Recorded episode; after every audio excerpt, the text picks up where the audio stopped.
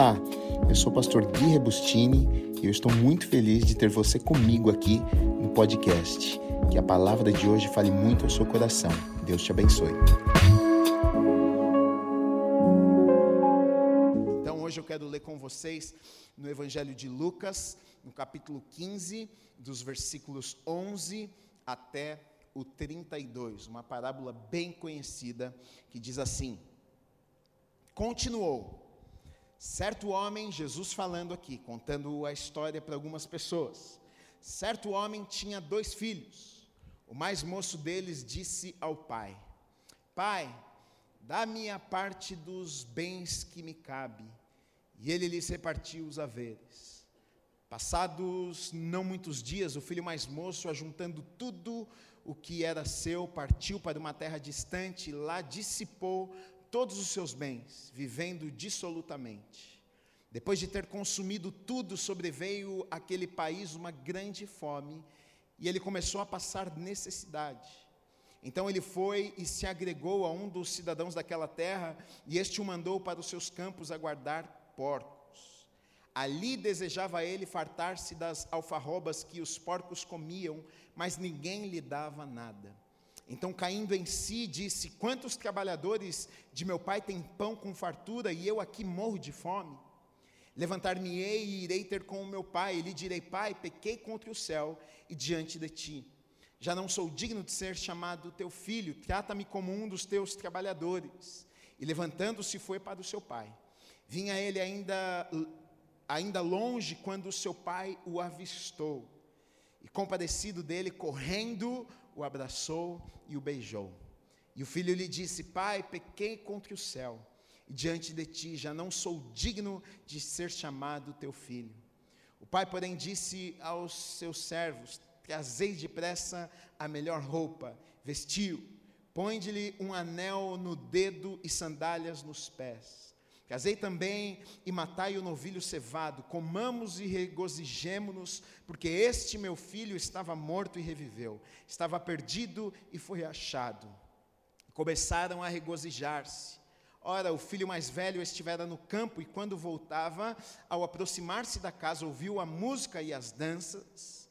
Chamou um dos criados e perguntou-lhe o que era aquilo. E ele informou: Veio teu irmão, e teu pai mandou matar o novilho cevado, porque o recuperou com saúde. Ele se indignou e não queria entrar. Saindo, porém, o pai procurava conciliá-lo. Mas ele respondeu ao seu pai: Há tantos anos que te sirvo, sem jamais transgredir uma ordem tua, e nunca me deste um cabrito sequer para alegrar-me com os meus amigos. Vindo, porém, esse teu filho que desperdiçou os teus bens com meretrizes, tu mandaste matar para ele o novilho cevado. Então lhe respondeu o pai: Meu filho, tu sempre estás comigo, tudo que é meu é teu. Entretanto, era preciso que nos regozijássemos e nos alegrássemos, porque este teu irmão estava morto e reviveu, estava perdido e foi achado. Amém. Vamos orar. Deus, eu te agradeço, Pai, pela tua palavra. Deus, a minha oração nesta noite é que o Senhor venha falar aos nossos corações. Pai, venha tocar no lugar onde muitas vezes nós não permitimos que ninguém tenha acesso. Aquele lugar que só o Senhor conhece, no nosso íntimo, Pai. Nessa noite nós abrimos os nossos corações, nessa noite nós abrimos os nossos ouvidos para ouvirmos a tua voz. Nós não queremos apenas ter um encontro formal, religioso, Pai, ah, como todas as semanas a gente faz, não como apenas um ritual de irmos à igreja, ou então de nos conectarmos para mais um culto, para mais uma reunião, meu Deus. Mas que nesta noite seja uma noite onde o Senhor possa marcar as nossas vidas, que seja uma noite de reconciliação, seja uma noite onde aqueles que se encontram talvez com os seus corações frios e distantes do Senhor possam ter os seus corações abrasados e aquecidos pela presença do Teu Espírito Santo. Que seja uma noite de arrependimento, que seja uma noite de restauração, que seja uma noite de milagres, Pai, através da tua palavra. Nos leva na, nas águas profundas nesta noite, Pai. Nos ensina através da tua palavra, Pai.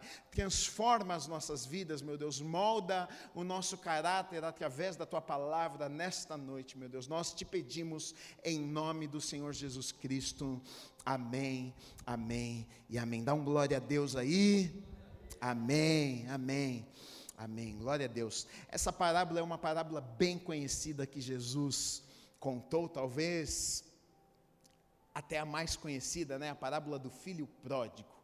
É, eu acho que todos nós já ouvimos, todos nós já ouvimos alguma pregação, alguma mensagem a respeito dessa parábola, e essa parábola, na verdade, tem verdades espirituais por trás de uma simples história maravilhosa. Nós, Jesus, quando está falando aqui, quando ele está falando com aquelas pessoas, com fariseus, com escribas, ele vai contar esta parábola, e quando ele conta esta parábola, ele tem a intenção de revelar algumas coisas àquelas pessoas. Eu coloquei quatro coisas aqui, eu coloquei, ele queria mostrar, ele queria, através dessa história, mostrar para aquelas pessoas um pai incomparável, ele queria mostrar um pai de amor, ele queria mostrar. Ah, que haviam nessa história, que havia nessa história dois filhos, e os dois filhos foram rebeldes. Muitas vezes a gente olha a parábola do filho pródigo e a gente pensa que o rebelde foi apenas o filho pródigo, mas Jesus vai falar sobre a rebelião, na verdade, dos dois filhos, e a gente vai entender o porquê que Jesus fala sobre isso aqui um pouquinho mais para frente.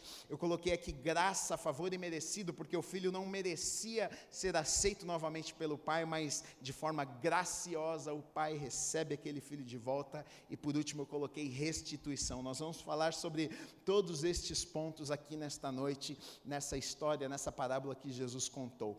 Agora, para que a gente consiga compreender ah, o que Jesus estava tentando comunicar, a gente precisa entender com, com quem Jesus estava falando quem que estava ali à volta de Jesus. Olha o que diz em Lucas, lá no comecinho do capítulo, no capítulo 15, versículo 1 e 2, diz assim, vai falar aqui para nós com quem Jesus estava falando. Então diz assim: Aproximaram-se de Jesus todos os publicanos e pecadores para o ouvir. Aí no versículo 2 diz assim: E murmuravam os fariseus e os escribas, dizendo: Este recebe pecadores e come com eles. Então, olha só, a Bíblia vai contar aqui ah, que os publicanos e os pecadores se achegaram, se aproximaram de Jesus para ouvirem Jesus falar. Quem eram os publicanos? Quem eram os pecadores? Os publicanos, os pecadores eram aqueles que não eram os religiosos da época, eles não seguiam as leis de Moisés, eles não, não seguiam os mandamentos, eles não obedeciam nada, de forma mesmo descarada, eles eram pecadores, né? eles eram publicanos, eles não, eles não iam na igreja, eles não iam à sinagoga, eles não tinham uma religião, eles não obedeciam os mandamentos, eles não obedeciam as leis, mas de alguma forma eles se interessam por ouvir Jesus falar, eles ouvem Jesus, eles ouvem a respeito de Jesus, eles sabem que Jesus está por ali, então eles chegam perto de Jesus para ouvir ouvirem Jesus ensinar, eles querem saber o que é que Jesus está falando. E aqui a Bíblia vai nos contar que ah, os fariseus e os escribas, eles se incomodam com isso, eles ficam indignados pelo fato de Jesus não fazer nada e dizem: olha, como é que Jesus se assenta com publicanos, como é que Jesus se assenta com esses pecadores, como é que ele deixa essas pessoas sentarem do lado dele? Como é que pode? Jesus, sendo Jesus, deixar que esse bando de pecadores se assente com ele. Porque os fariseus, os escribas, eles eram muito religiosos, eles eram aqueles que buscavam obedecer todas as leis, 613 leis. Não que eles conseguiam obedecer todas as leis, mas eles tentavam. Todos os dias eles tentavam obedecer as leis. Eles, eles achavam que a salvação era por obras. Eles achavam que se eles conseguissem realizar e se eles conseguissem fazer, eles seriam aprovados por Deus e eles seriam salvos e eles estariam bem diante de Deus. Então, os fariseus e os escribas, eles estão indignados com o fato de Jesus permitir que aqueles pecadores estivessem ao redor de Jesus. E aí, Jesus, para falar sobre isso, sobre essa indignação que ele sabe que aqueles homens sentem no coração deles, Jesus vai contar algumas historinhas para aqueles homens. E Jesus conta três historinhas. Ele começa contando a, a parábola da ovelha perdida, na sequência, ele vai contar a, a, a parábola da dracma perdida, e na sequência, ele fala sobre o filho pródigo. E as três, basicamente, Jesus falando para as mesmas pessoas e tentando ensinar uma verdade espiritual por trás destas historinhas aqui. Jesus, quando ele está falando com aquelas pessoas ali na parábola do filho pródigo, ele começa a contar essa história, né, de que ah, um pai tinha dois filhos e o filho mais novo deste pai, ele chega um dia para o pai e diz o seguinte: Olha, pai, eu quero a minha herança. O filho tinha direito da herança, era um direito do filho, porém a herança ele tinha direito após a morte do seu pai. Então, basicamente, quando o filho chega para o seu pai e diz: Olha, pai, eu, eu, eu não quero esperar a sua morte, eu, eu, eu, eu quero o meu dinheiro antes de você morrer. Na verdade, ele desvaloriza totalmente o seu pai. É como se ele dissesse para o seu pai: Olha, eu não me importo com você, eu não estou nem aí para você. Na verdade, eu me importo com aquilo que você tem e com aquilo que você pode me oferecer, aquilo que você pode me dar. Eu não estou preocupado com você, eu não quero estar com você, eu quero simplesmente a minha parte, aquilo que é meu direito, me dá aqui e eu vou viver a minha vida. E é justamente isso que aquele filho, o mais novo, ele faz. O pai, de forma graciosa, ele pega e reparte ali os bens, ele dá uma parte para o seu filho mais novo, e a Bíblia vai contar que o filho mais novo vai embora, o filho mais novo se afasta ali da casa do pai, ele vai viver a vida dele, e aqui no texto a gente vai ver que ele vive de forma errada. Na verdade, ele, ele, ele gasta todo o dinheiro do pai, ele gasta toda a herança com prostitutas. Se você ler o texto, o texto vai falar isso. O irmão mais velho, depois, no final da história, fala: fala, olha, como é que pode, pai, o senhor dar uma festa para ele? Ele pegou todos os seus bens e gastou com meretrizes, gastou com prostitutas. Então, esse menino, ele vai viver a vida dele, ele vai curtir a vida da forma dele, ele pega os bens do pai, ele desonra o pai, ele envergonha o pai. Naquele tempo era motivo de desonra um filho fazer isso com o pai, pegar ah, os bens, pedir a herança, fugir da casa do pai, ir embora, viver a vida dele e deixar do pai naquela situação é, difícil. E na verdade a Bíblia conta que todos os dias o pai esperava ali o filho, tanto que quando o filho está voltando, o pai sai de encontro e sai correndo para abraçar aquele filho, para dar um beijo naquele filho. Né? Então, na verdade, ah, o texto vai nos falar bastante a respeito desse pai. Que pai é esse que tem uma atitude como este pai aqui teve. Não existe um pai na terra que teria a atitude que este pai teve. A gente poderia até aceitar de volta, mas antes de aceitar de volta, a gente ia dar pelo menos uma surra no filho. Eu não sei você, a gente até daria um beijo e um abraço no filho, mas antes do beijo e do abraço, a gente falava: vem cá, eu te aceito de volta, mas entre ali no quarto, porque antes a gente vai ter uma conversa. Eu vou separar a minha cintinha aqui, e depois que você tomar 280 cintadas, aí eu vou te dar um beijo, vou te dar um abraço, e a gente vai fazer um churrasco e vai fazer uma festa. Mas olha a atitude desse pai. O pai ele não chega lá, ele não disciplina o filho, ele não bate no filho, ele não, ele não repreende o filho, ele não briga com o filho. Ele, ele, ele simplesmente quando o filho decide voltar, ele corre para os braços do filho, ele abraça o filho, ele beija o filho. É um amor, na verdade, que nós não conhecemos. É um amor que nós não temos. É um amor que que a gente não consegue ter esse tipo de amor se não for pela graça de Deus, porque porque todos nós, muitas vezes nós agimos por sentimentos. Olha, fez mal, ele desobedeceu, ele desonrou, ele merece pagar um preço, ele merece, olha, ele merece ser disciplinado, ele merece ficar de castigo, ele não merece uma festa. Como é que pode um filho faz tudo o que fez e ele volta e ainda vai ter festa para esse menino? Que pai é esse que o filho desobedece e depois de ter desobedecido ele dá uma festa para o filho? Queria um pai desse aqui. Eu ia ter festa todo dia quando era criança. Quando era criança, em vez de varada, eu ia receber festa. Olha que coisa boa. Filho, você me desobedeceu. Vem cá, vamos matar um novilho, vamos fazer uma grande festa. Chama todos os seus amigos, chama os vizinhos. Vamos dar uma festa, meu filho. Você fugiu, você gastou os bens do papai, você fez o que era errado. Vem cá, vamos dar uma festa. Que amor é esse? Que loucura de amor. Que, que pai é esse que tem uma atitude como esta? Eu não tenho essa atitude, você não tem essa atitude. A gente daria uma surra no nosso filho.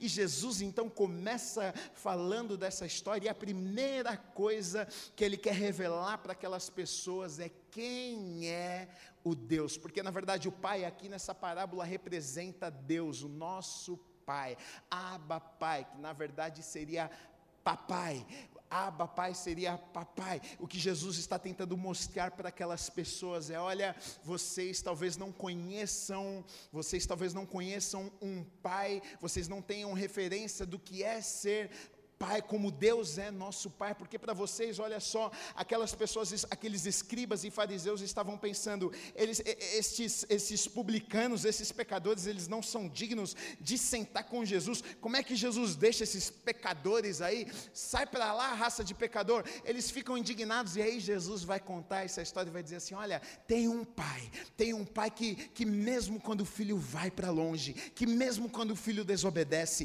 que mesmo quando o filho desonra, que que mesmo quando o filho faz tudo errado, que mesmo quando um filho gasta os bens do pai, que mesmo quando o filho vira as costas para o pai, mas quando o filho um dia decide voltar, esse pai ele está pronto, ele está lá de braços abertos, ele sai de encontro, ele sai correndo para beijar, para abraçar, para receber esse filho e dar uma festa quando esse filho volta, porque na verdade ele considera que aquele filho estava morto, mas agora reviveu, ele recebe aquele filho de volta e Jesus conta essa história para revelar o Pai que nós temos. É esse Pai que nós servimos. Muitas vezes a nossa referência, porque a Bíblia vai dizer que Deus é Pai, a nossa referência acaba sendo o nosso Pai.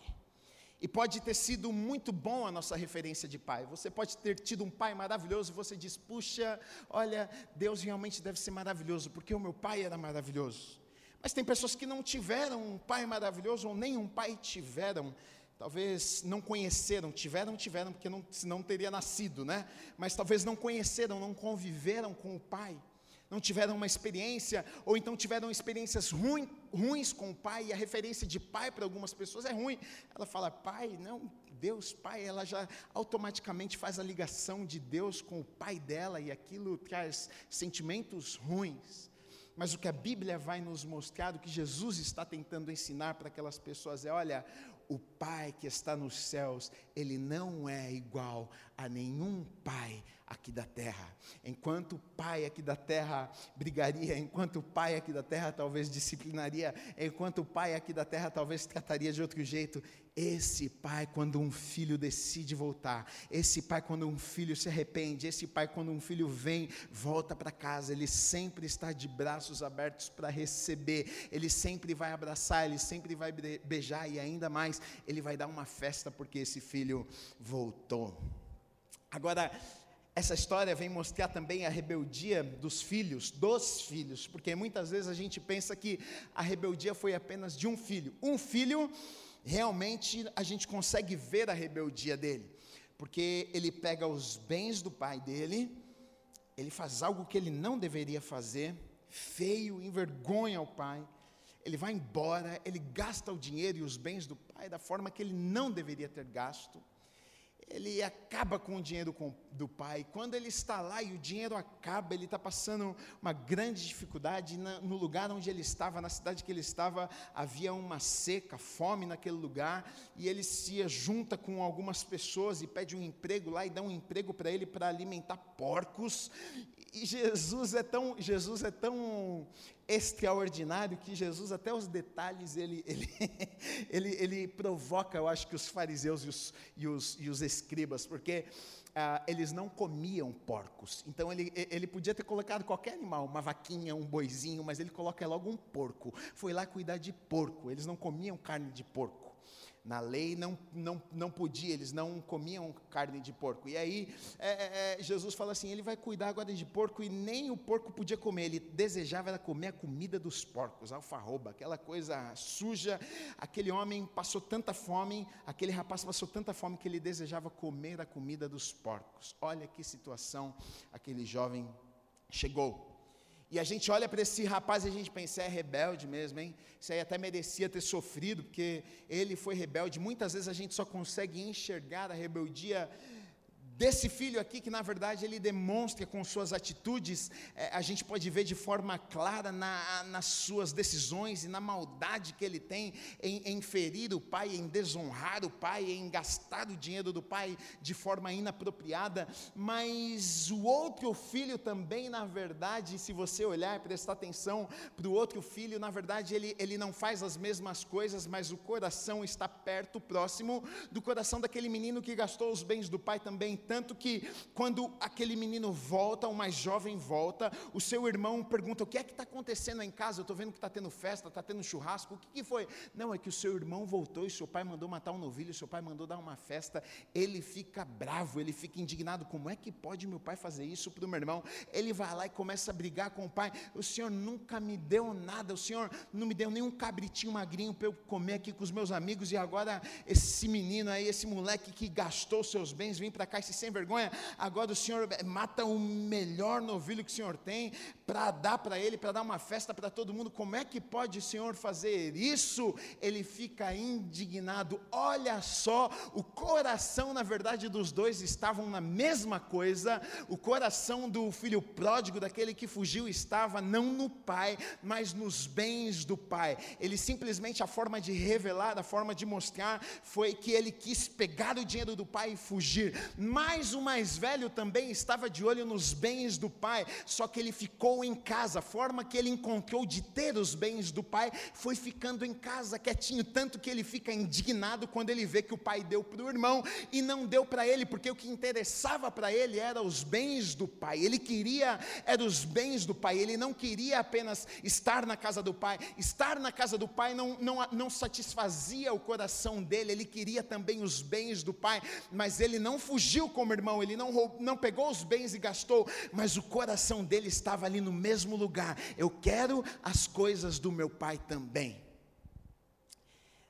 São duas coisas diferentes. Eu coloquei assim: o mais novo se perdeu em sua maldade, o mais velho se perdeu em sua bondade. Agora, uma coisa difícil aqui é do que faz as coisas certas se arrepender. Porque aquele que faz as coisas erradas, é mais fácil, ele já fez tudo errado, ele se deu mal na vida e ele fala: Puxa, eu preciso me arrepender porque eu sei que eu fiz coisas erradas. Agora imagina o outro que fez o que é certo ter que se arrepender. Mas eu fiz o que era certo. Eu fiquei aqui na casa do meu pai, estava aqui honrando, e aí é muito mais difícil quando fazemos o que é certo nos arrependermos. Mas muitas vezes fazemos o que é certo com as motivações erradas. E é justamente o que os escribas e fariseus faziam.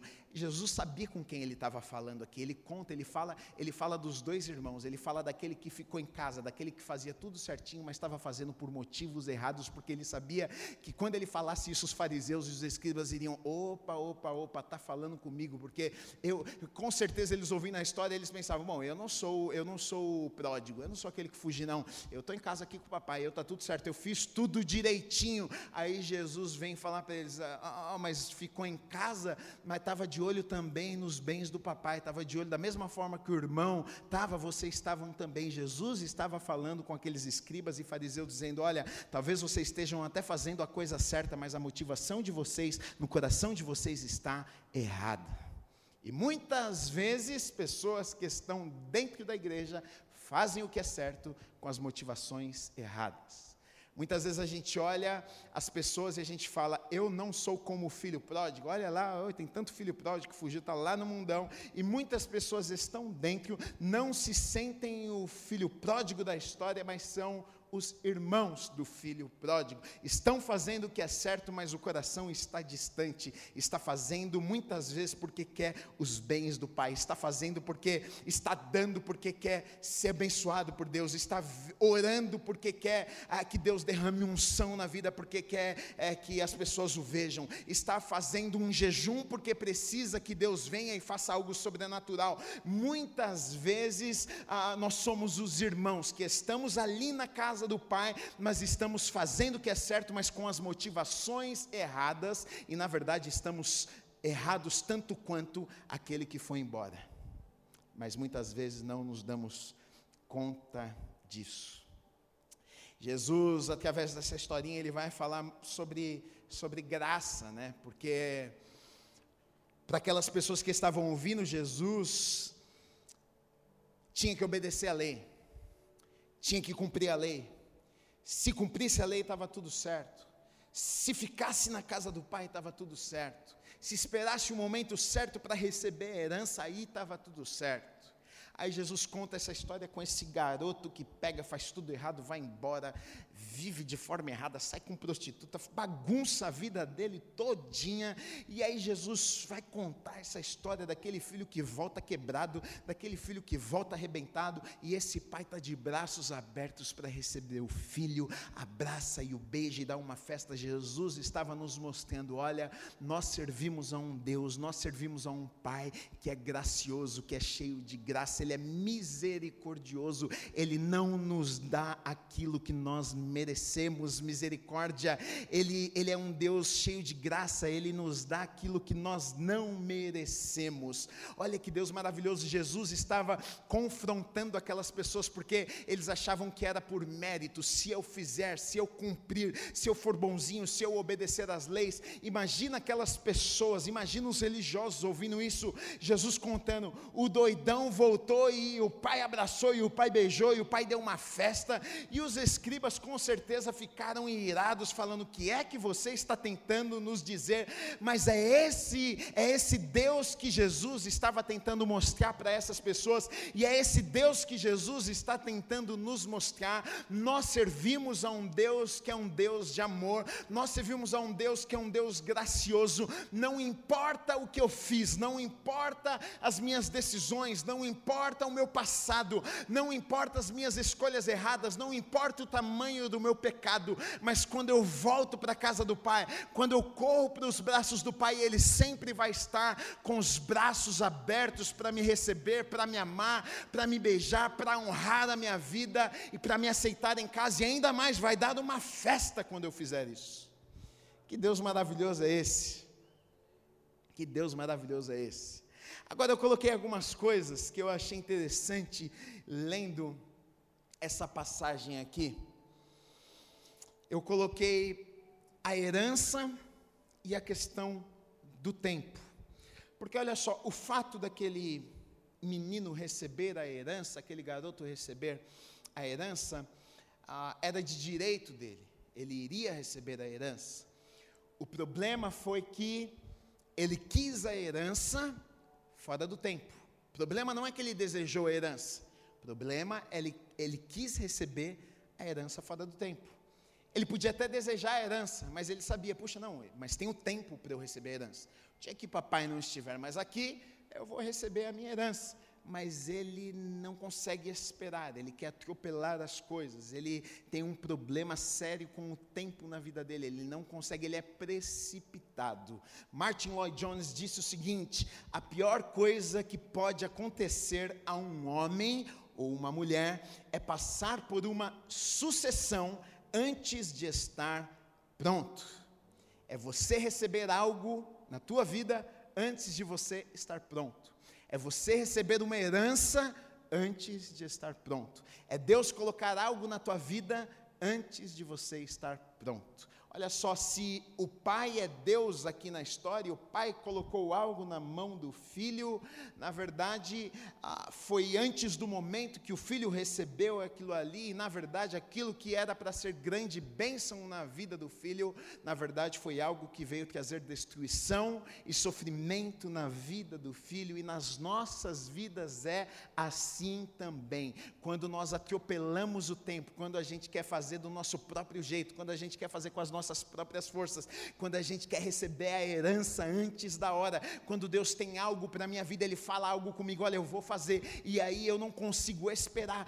Deus falou, então eu já vou amanhã começar a fazer, porque Deus me falou. Muitas vezes a gente atropela o processo, a gente quer viver aquilo que a gente vai viver, mas não é do tempo ainda de vivermos, e aí a gente pega aquela herança, a gente pega aquela coisa, a gente quer pegar aquela bênção, a gente quer viver aquilo que na verdade não é o tempo ainda, e, e, e muitas vezes não é porque é, é errado a herança, mas o tempo de recebermos muitas vezes é errado, e quando nós pegamos no tempo errado, muitas vezes traz destruição e sofrimento nas nossas vidas, e muitas pessoas não entendem isso porque é difícil realmente, porque a gente quer as coisas para ontem, a gente quer pegar e falar: me dá aqui a minha herança, me dá Deus a bênção, me dá a unção. O Senhor já falou que é, o Senhor tem uma promessa para mim daquela empresa, eu vi num sonho, então amanhã já pode me dar já, porque amanhã eu já estou pronto para receber. Quem é que disse que você está pronto para receber? Se você recebesse amanhã, talvez o que Deus tem para a sua vida daqui 10 anos,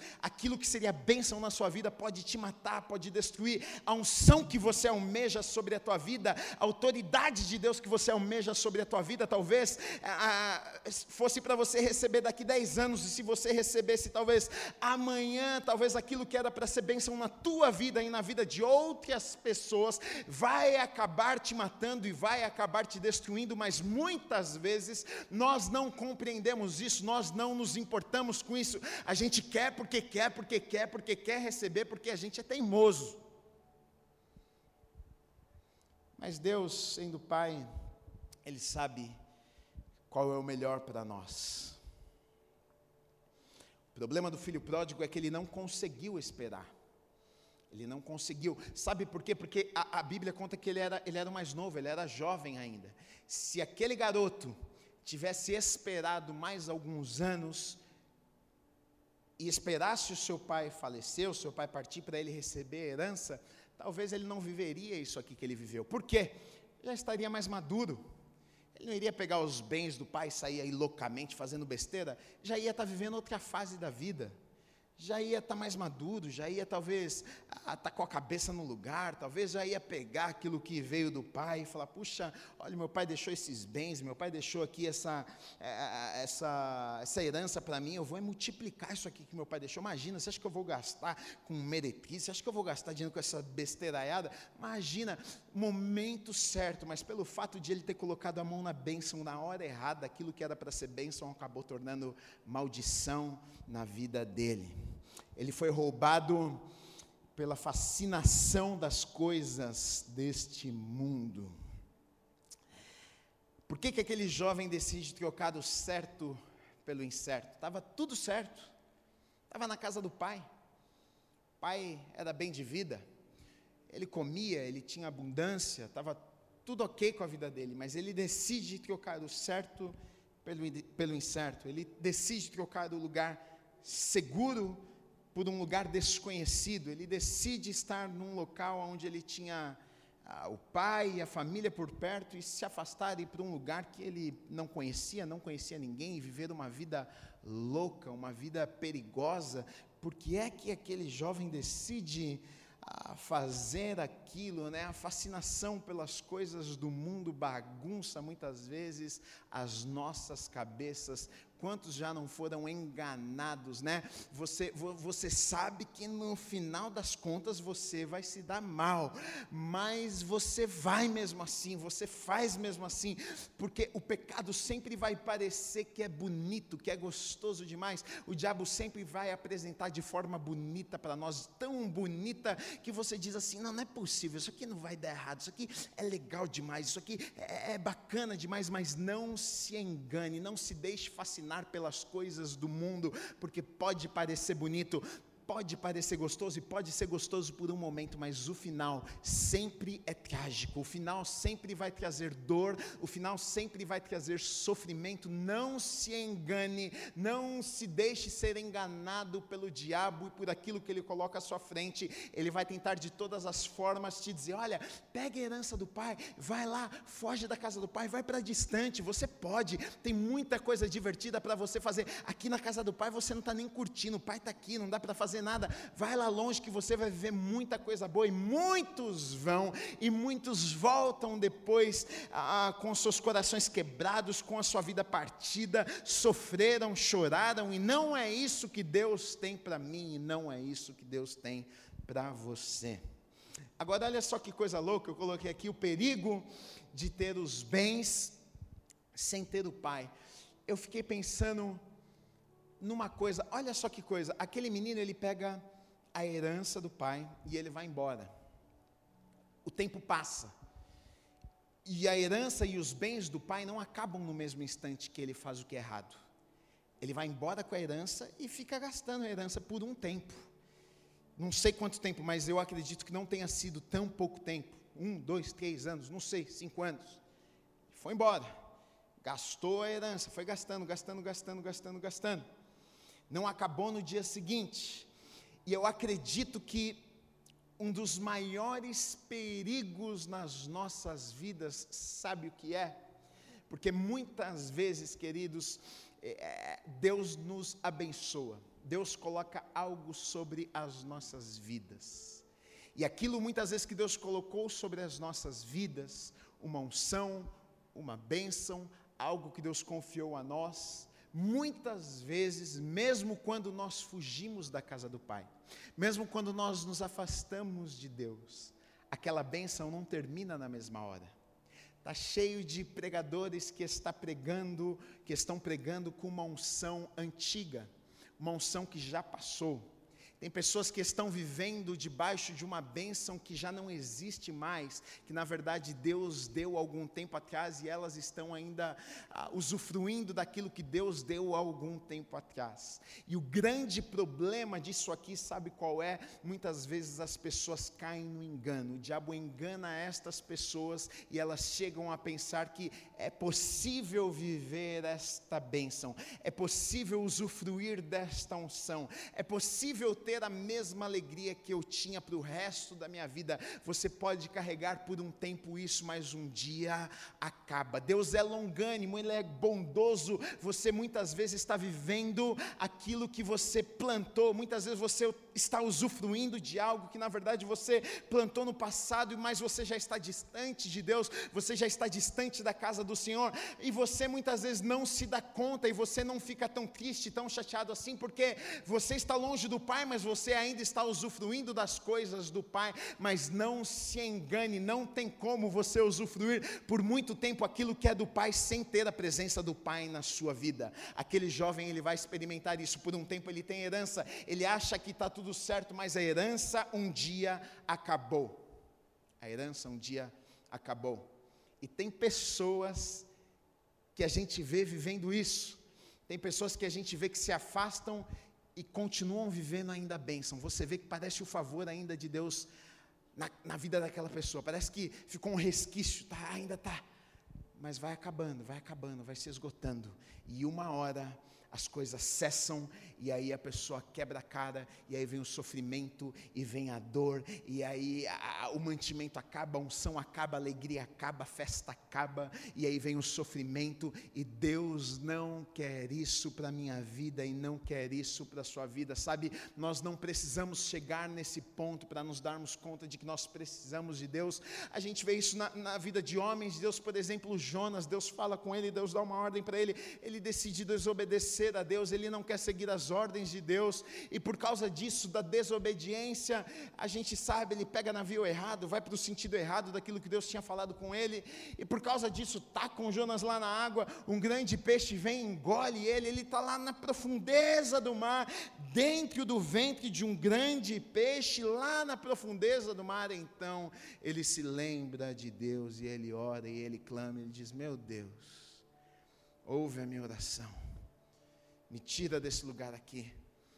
Agora, Nós não precisamos estar no ventre da barriga do peixe, na profundeza, num lugar escuro, sozinhos, de sofrimento e de dor, para nos dar conta de que nós precisamos de Deus nas nossas vidas. Muitas pessoas vêm para a presença de Deus por meio da dor e não pelo amor. Ela tenta, tenta, tenta, tenta, bate, bate, bate a cabeça, sofre, chora, dá tudo errado na vida, e aí ela percebe: não tem como eu viver sem Deus nessa vida. Hoje, olha só que legal, hoje eu recebi uma mensagem no meu Instagram de uma amiga, eu nem lembrava, ela me mandou uma mensagem, falou: Gui, você lembra de mim? Falou o nome dela, falou assim: Nós estudamos juntos na quinta série. Aí eu olhei a foto, lembrei, falei: Caramba, que legal. Tal. Ela falou assim: Gui, estou impressionado, estou impactado. Eu entrei aqui, vi sua família linda, vi o homem de Deus que você se tornou, você era terrível é, foi um milagre de Deus na sua vida. Eu falei, eu sei. E aí ela falou assim, ela falou, cara, olha, deixa eu te falar uma coisa. Eu, eu sou muito grata. Ela falou assim, eu tenho uma boa vida, eu moro numa casa legal, eu tenho um marido legal pra caramba, eu tenho uma filha linda, perfeita, com saúde. Mas Gui, deixa eu falar uma coisa para você. Eu entrei no seu Instagram e vi umas mensagens suas e eu senti o desejo de te mandar essa mensagem. Ela falou assim, Gui, eu preciso de Deus no meu coração. Como é que eu faço? Preciso de Deus. Eu estou com sede, sabe? Eu tô, tô, ela falou bem assim: eu estou com sede de Deus. Como que eu faço? Ela falou assim: eu não sei como é que eu faço. Aí, jogou a bola para a gente. Aí eu gravei até um áudio, oito áudios para ela. Oi, Pri. Oi, falei o nome dela. Tá bom, Pri, tá assistindo aí? Deus abençoe? Falei para ela, olha, Pri, negócio é o seguinte, assim, assim, assim. Eu falei: esse vazio que você sente no seu coração, só Deus pode preencher os nossos corações. Olha, você pode ter uma filha maravilhosa, você pode ter um marido muito legal, você pode morar numa casa muito legal, as coisas podem parecer tá tudo certo, como está na sua vida, olha só, mas ainda assim existe um vazio, existe um buraco, e esse vazio só pode ser completado por Deus no seu coração. É por isso que a gente vê tanta gente que tem dinheiro, tanta gente que a vida parece que podia estar tá tudo certo, mas elas estão tristes, elas estão deprimidas, elas não encontram um sentido na vida, elas batem daqui para lá, de lá para cá, e aí elas acabam descobrindo que esse vazio, será que é Deus? E ela, e eu não fui falar com ela, ela que me mandou uma mensagem disse: Olha, eu, eu preciso de Deus na minha vida, e aí eu compartilhei um pouco com ela. Ela falou: Cara, eu vou entrar lá no canal e eu vou assistir todos os conteúdos que vocês colocam lá. Eu passei o canal do Amor e Movimento, e aí ela falou: Eu vou lá na igreja conhecer também. Inclusive, tem algumas amigas dela que que também conheço, namorada do meu cunhado, um monte de menina que não é cristã, que, sei, que já vieram na igreja algumas vezes. Ela falou: elas já me convidaram umas vezes e tal. Eu vou com elas porque eu estou com sede de Deus. Olha só que coisa linda. Na verdade, é justamente isso. As pessoas tentam, tentam, tentam, mas no fim das contas elas percebem que não tem como ser feliz se não for com Deus. O filho pródigo, ele se dá conta disso. Olha que, que eu vou fazer agora? Eu tenho que voltar para casa do pai. Agora, interessante que eu, eu, eu, coloquei aqui, olha, o pai dá. O pai dá, o pai é tão bom que o pai dá. O pai podia ter falado, vou dar coisa nenhuma, menino. Shhh, some daqui. Vai trabalhar, vai fazer. O pai deu. Ele é tão bom que de forma graciosa ele falou assim: está aqui, meu filho. E o pai dá. E o pai dá. A gente já viu muitas vezes pessoas que o pai deu, e as pessoas fizeram exatamente como o filho pródigo: abandonaram o pai. O pai abençoou, e a bênção afastou o filho do pai. Isso já aconteceu muitas vezes. Então, olha só, eu preciso saber de uma coisa: o pai dá. Agora, a responsabilidade do que, do, que nós, do que nós fazemos com aquilo que o pai dá é minha e é sua. Eu posso pegar aquilo que o pai deu eu posso usar de forma errada. E eu posso pegar aquilo que o Pai deu, porque Ele dá mesmo, e usar de forma maravilhosa, que vai honrar, que vai glorificar o nome dEle. Eu posso pegar uma unção que Ele me deu, e eu posso usar isto e, na verdade, isso me afastar de Deus, usar para os meus próprios bens, usar para ah, elevar o meu nome, usar para me promover, porque eu quero me tornar um homem conhecido de Deus, e eu uso aquilo que Deus me deu de forma errada, e na verdade eu perco o Deus que me deu, e, e, e muitas pessoas fazem isso. Quantas coisas Deus já deu para pessoas e elas não souberam administrar aquilo que Deus deu, e aquilo que era para ser bênção, muitas vezes acabou causando destruição. Eu coloquei aqui quantas coisas Deus já deu e o homem estragou, um talento por exemplo, Deus dá talentos, Deus dá dons, Deus derrama unção. Eu coloquei até casamento, Deus dá, mas uh, quem administra é o homem, somos nós. Deus deu, mas se eu não cuidar, a coisa vai embora. As riquezas e tantas coisas que Deus nos dá, o Pai, de forma graciosa, confia nas mãos dos seus filhos e nós temos a responsabilidade de pegarmos aquilo que o Pai nos deu e honrarmos o Pai e, e, e entendermos que aquilo é para ser bênção nas nossas vidas e através das nossas vidas. Aquele filho podia muito bem ter levado alegria para o pai e não desgosto. Aquele filho podia muito bem ter pego a herança e o pai ter pensado: puxa, esse filho aí vai pegar a herança e vai gastar. Pô, estou triste com esse filho. O filho podia ter saído, podia ter investido, podia ter comprado mais terras, ter voltado depois de um ano e falar: pai Deixa eu te contar uma coisa, vem cá, vou te levar para dar uma volta. Olha aqui, tá vendo aquela terra ali? O filho comprou para o pai. Tá vendo aquilo ali? Ó, oh, sabe a herança que o Senhor me deu? Pai, eu multipliquei, foi em três vezes, em quatro vezes. Tá aqui, olha só, aquilo que você me deu, eu vou te dar três vezes mais. Ele podia muito bem ter feito isso, porque o pai dá, mas a responsabilidade de administrarmos aquilo que o pai deu é minha e é sua. O que é que você tem feito com aquilo que o pai tem te dado? Que é que você tem feito com aquilo que o Pai tem confiado nas tuas mãos? Afinal, ah, de uma vida sem Deus sempre será trágica e triste, né? No final você ah, nos versículos 14 a 16 diz assim: Depois de ter consumido tudo, sobreveio aquele país uma grande fome e ele começou a passar necessidade. Então ele foi e se agregou a um dos cidadãos daquela terra, e este mandou para os seus campos a guardar porcos. Ali desejava ele fartar-se das alfarrobas que os porcos comiam, mas ninguém lhe dava nada. Antes ele tinha, agora ele está sem dinheiro, e porque ele está sem dinheiro, ele está sem amigo. Porque quando tem dinheiro, tem amigo. Aí estava durinho, só ele. Cadê os amigos? Tudo sumido, evaporado. Sem alegria, sem esperança, desiludido. E é isso que o pecado causa nas nossas vidas. Ele rouba aquilo que o Pai nos deu. O Pai nos dá.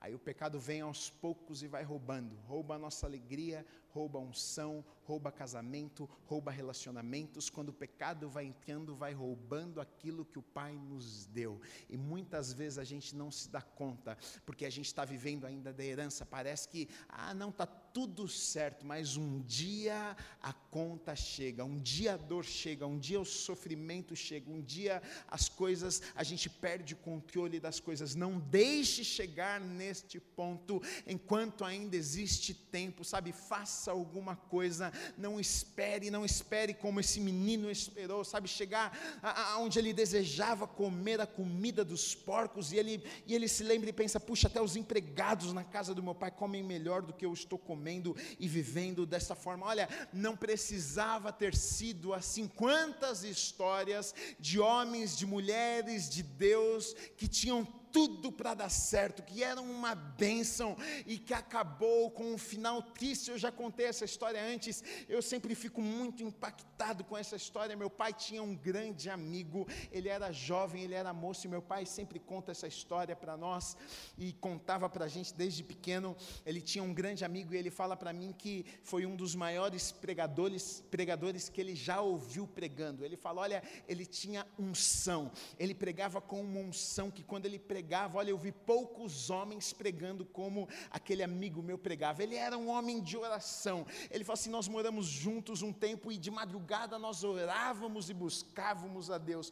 Olha, ele era um grande homem de Deus, mas em algum momento da vida dele, ele, ele se casou, ele teve filhas, mas em algum momento da vida dele, ele começou a deixar algumas coisas entrarem no seu coração.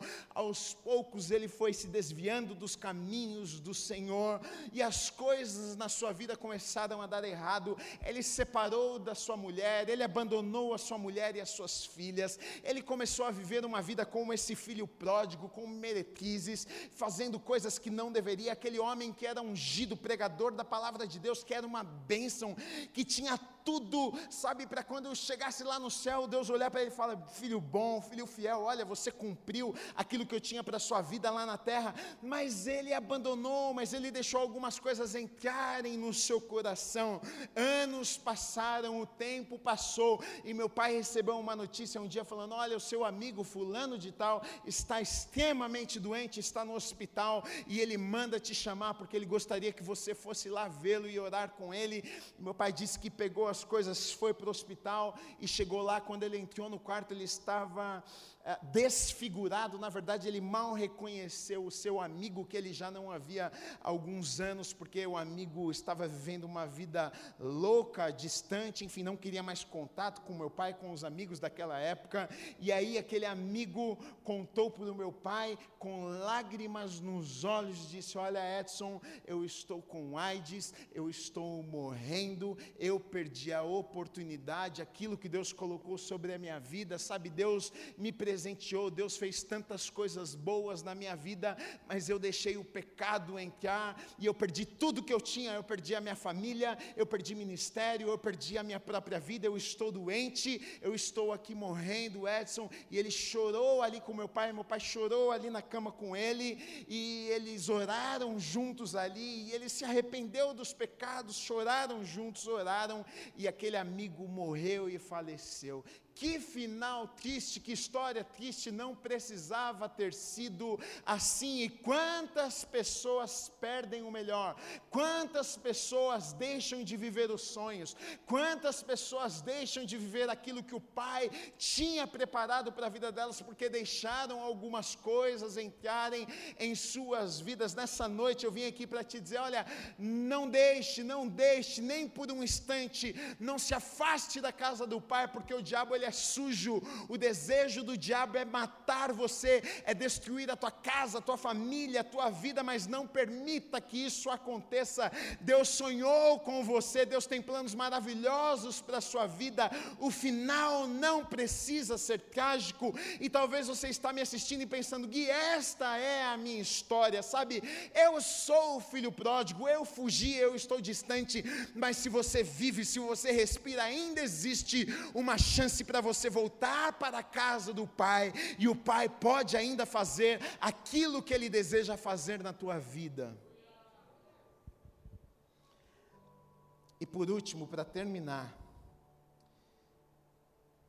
lindo que diz dos versículos 22 a 24: O pai, porém, disse aos seus servos: Trazei depressa a melhor roupa, vesti-o, ponde-lhe um anel no dedo e sandálias nos pés Casei também e matai o novilho cevado, comamos e regozijemos, porque este meu filho estava morto e reviveu, estava perdido e foi achado. Olha só que coisa linda, o pai não apenas permite que o filho volte, mas quando, quando a gente vê aqui o filho comendo na casa do pai, quando a gente vê aqui uma festa acontecendo na casa do pai, quando o pai manda matar o melhor animal, quando o pai manda chamar os vizinhos e os amigos e diz: Olha, o meu filho estava morto, mas agora ele está, vem cá, vamos fazer uma grande festa. Sabe o que nós aprendemos com isso aqui? Porque muitas vezes a sensação que nós temos nas nossas vidas, sabe qual é?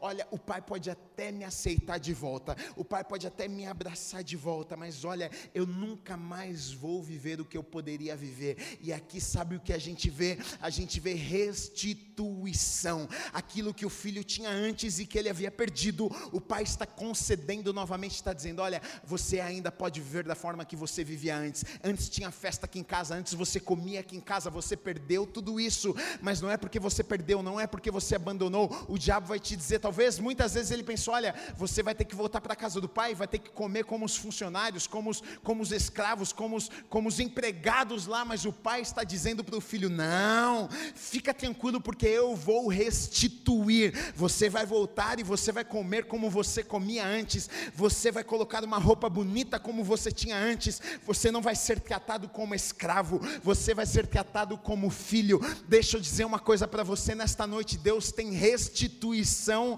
para a tua vida. Talvez você esteja pensando, eu até posso voltar para a casa do Pai, mas o Pai nunca, pode, nunca vai poder me abençoar, o Pai nunca vai poder fazer aquilo que Ele poderia fazer na minha vida, porque eu errei, porque eu falhei, porque eu errei a mira, porque eu errei o alvo. Olha, agora, Gui, eu vou ter que viver como um escravo e não como um filho. Agora, Gui, eu vou ter que sofrer para o resto da minha vida, mesmo estando na presença de Deus.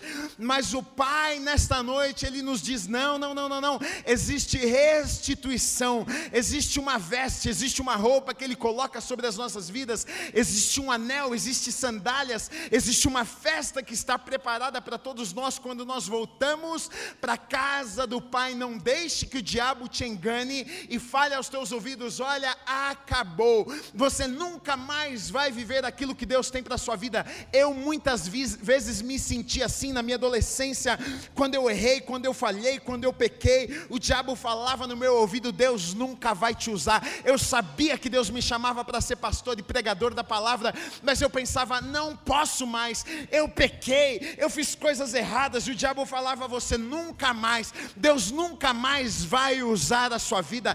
Deus nunca mais vai derramar a unção que Ele tem sobre a tua vida. Mentira, mentira, mentira do diabo. Existe restituição. Aquilo que o diabo roubou, aquilo que o diabo tomou da sua vida, Deus vai trazer de volta, Deus vai restituir, Deus vai derramar sobre a tua vida mais uma vez, a unção vai cair sobre a tua vida mais uma vez, restituição está chegando sobre a tua vida, restituição está chegando sobre a tua casa, restituição está chegando sobre a tua família, em nome de Jesus, não aceite as mentiras de Satanás, creia, creia, creia que o Pai tem restituição para a tua tua vida. o filho pródigo. Enquanto os fariseus e escribas estavam pensando, por que é que esses pecadores estão aí com Jesus? Aí Jesus conta essa história para dizer para eles: eles estão aqui e está tudo certo. E da mesma forma que Deus pode abençoar a vida de vocês, Ele pode abençoar a vida desses pecadores também, porque não é por aquilo que vocês fazem, mas é por aquilo que Jesus fez por todos nós. O mesmo Jesus que morreu por mim, morreu pela prostituta que está ali na esquina também. Não é por aquilo que você faz, não se sinta melhor do que uma outra pessoa, não, porque eu sou muito crente, viu, Gui? Eu sou, olha, eu sou uma bênção. Não, não, não, não, não, não, não, não.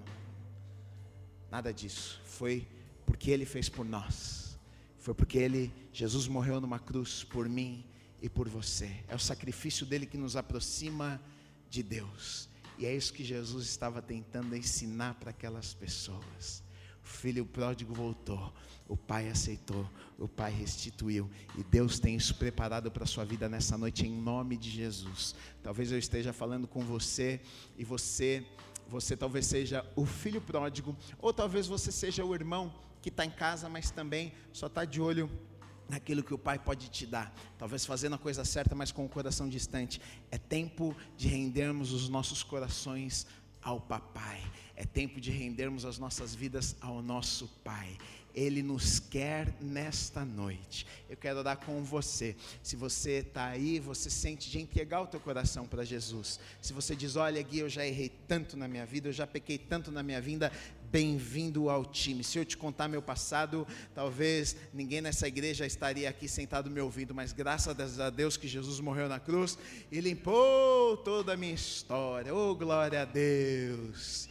E limpou a sua história também, em nome de Jesus. Então, nessa noite você pode fazer uma oração, nessa noite você pode abrir o teu coração e dizer: Olha, eu fui, eu sou o filho pródigo, mas nessa noite eu decido voltar para a casa do meu pai. Nessa noite eu decido voltar para essa grande festa e o Pai de amor vai te receber, vai te abraçar, vai te beijar, vai colocar sobre a tua vida novas vestes, vai colocar sandália nos teus pés e vai ter grande festa porque você decidiu voltar e ele vai restituir tudo aquilo que o diabo roubou da sua vida em nome de Jesus, em nome de Jesus, em nome de Jesus. Se você respira ainda dá tempo. Talvez você esteja com 40, com 50, com 60 anos pensando, o tempo já foi.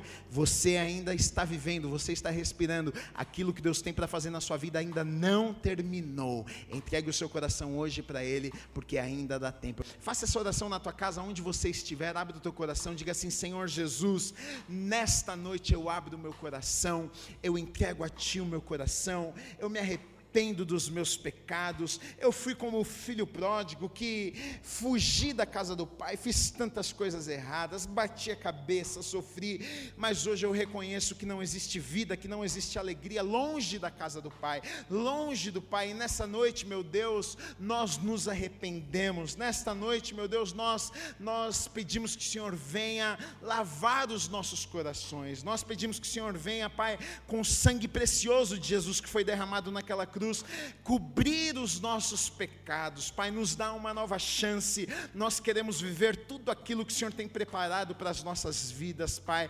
Obrigado por esse Pai amoroso que o Senhor é. Obrigado por, por nos aceitar. Obrigado por fazer esta festa para nós. Obrigado por restituir aquilo que o diabo nos roubou. Nós te agradecemos. Nos ajude, nos fortaleça todos os dias para que a gente ande no centro da tua vontade e tudo aquilo que o Senhor tem preparado para as nossas vidas. Nós nos alegramos e te agradecemos nessa noite, em nome de Jesus, em nome de Jesus. Amém, amém, amém. É esse Pai maravilhoso que nós servimos, é esse Pai de amor que nós servimos.